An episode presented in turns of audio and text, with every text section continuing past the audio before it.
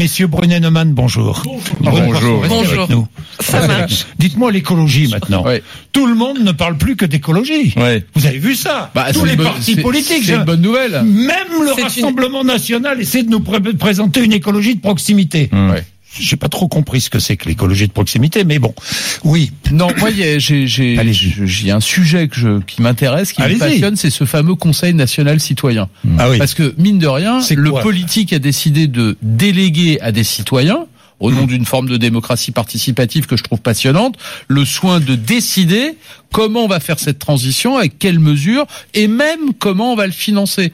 Et moi, ce qui m'intéresse, c'est ce qui va en sortir, et comment le gouvernement va prendre tout ce qui va sortir de ce Conseil national. Tiens, je prends un exemple. Un exemple.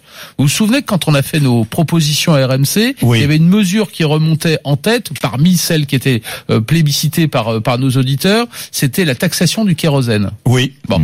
Si le Conseil national citoyen dit il faut taxer le kérosène, Oui. mais on peut pas le faire au niveau européen, nos, a- nos camarades, nos alliés ne sont pas d'accord pour le moment. Eh bien, faisons-le au niveau français. J'ai envie de poser une question est-ce que le gouvernement français va prendre cette mesure Non. euh, pour ce qu'elle est et dire d'accord, bah, puisque Eh bien, vous le voulez, le gouvernement dira faire. non, c'est ce que m'a dit alors- Elisabeth Borne. Brune. Alors le président, le président, le premier ministre hier l'a dit très clairement. Ça fera l'objet soit d'un projet de loi et pour certaines d'un référendum. C'est comme ça. C'est là-dessus que nous sommes engagés. C'est-à-dire que sur certaines mesures. ce conseil Mais citoyen non, vous savez, Jean-Jacques Bourdin, j'étais là pour 7 minutes, il va falloir que j'y aille. Mais allez-y. Il vous reste mais deux minutes. au Sénat.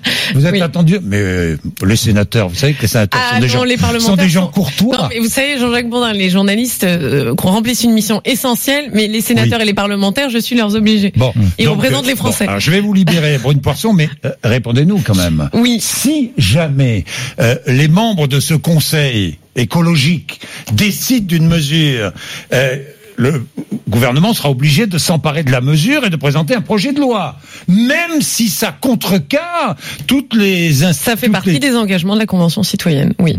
Bon, donc quelles que soient euh, les règles européennes. Alors, on fera rien qui est dans l'illégalité, mais ça, les citoyens, ils auront et on leur expliquera quel est le cadre dans lequel il faut qu'ils réfléchissent.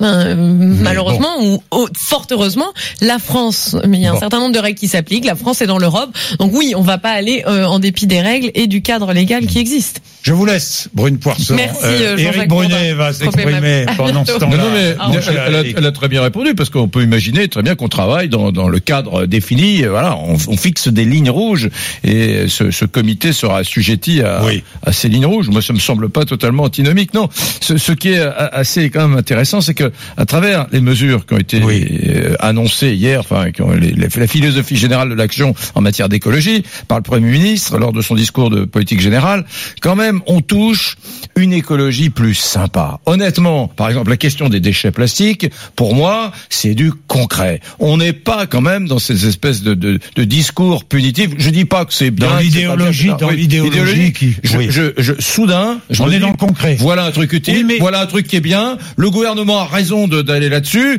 Ça me semble un peu moins. Eh, c'est- eh, on va faire le procès d'un opportunisme écologique bah, de la oui, part du gouvernement. J'en sais rien, mais on, on est tout. Enfin, qu'est-ce qu'on fait? La politique, c'est faire de l'opportunisme. Oui, bien évidemment. La- la- la- les, circonstances changent, l'équation écologique de la France change, les mouvements. On prend conscience de choses. D'ailleurs, ça a très bien été dit par le Premier ministre, qui a expliqué qu'il n'avait pas lui-même à l'origine une fibre écolo. Voilà, il vient d'une ville industrielle. Il a mis du temps à se convertir à l'écologie. Moi, c'est mes enfants, personnellement, qui me parlent d'écologie souvent à la maison le soir et qui m'ont quelque peu, au fil des années, converti à la question écologique. Ce que je veux dire, c'est que ce qu'on a vu hier, c'est pas l'écologie Cécile Duflot, c'est du concret et ça peut donner le sourire à des tas de Français qui soient de gauche, de droite, qui Mais comprennent Yannick et qui Jadot entendent Boulevard. ça. hein, Non mais euh, moi- oui. là- là-dessus on se rejoint avec Eric. Moi aussi j'aime bien quand c'est concret et surtout quand l'État donne l'exemple. Donne Hmm. Oui, l'exemple. oui. Par exemple quand l'État dit plus de plastique dans l'administration, Ah oui, ça, c'est bah, c'est incitatif Ça, c'est pour bien. dire Ouais, aux particuliers ouais. Faites-en autant. J'aimerais qu'on fasse Vous la même. vu, nous, nous, ici à J'ai- RMC, pardon, juste une seconde, à RMC, on a des, des, des petits gobelets en plastique partout, partout, Mais à partout, tous les je comprends pas. Boire le café, Je pour ne boire comprends pas. Des comprends milliers de gobelets en Vous plastique savez tous les ce qu'on jours. va faire On va révolution interne. Bah oui. On va bannir les, co- les gobelets en gobelets en plastique, Mais, donc j'aime bien Oui. le concret aussi. Mais j'aime bien aussi quand on est cohérent. On dit qu'on veut faire la transition écologique et on dit qu'on va baisser les impôts. Et donc on cherche comment financer cette baisse d'impôts. Ben, je vous fais une proposition ce matin. Pourquoi on déciderait pas d'arrêter tout simplement la subvention aux énergies fossiles Ah oui, Vous savez combien ça coûte fiscalement Ah oui. Entre 10 et 13 milliards d'euros par an. Pourquoi, si l'on veut faire la transition écologique, continue-t-on politiquement à subventionner les énergies fossiles On coupe le robinet, c'est terminé. D'abord, ça permet de rapatrier de l'argent dans les caisses de l'État, et surtout, c'est cohérent. Moi, j'aime bien ce qui est concret, mais j'aime bien aussi quand on est cohérent. Bonne, euh, bonne remarque, non, mais il Bah, aime bien ce qui est concret, il aime bien aussi Ouais. ce qui est cohérent. Non, non, mais y a- Bah, ça, c'est cohérent. Laurent fiscalement sur la, sur les énergies, Oui. sur les carburants, il y a l'équation fiscale des énergies, c'est un un nid d'incohérence contradictoire. Ah, bah mais c'est un truc de dingue, Total. mais un truc de fou. Bon, merci. Je retiens votre chiffre. Hein, combien Entre 10 et 13 milliards de Entre 10 et subventions 13 aux énergies fossiles. Ouais. Tiens, euh, François Bayrou va répondre à ça. Lui qui est à Pau. Il est 7h56. Merci euh, d'être avec nous.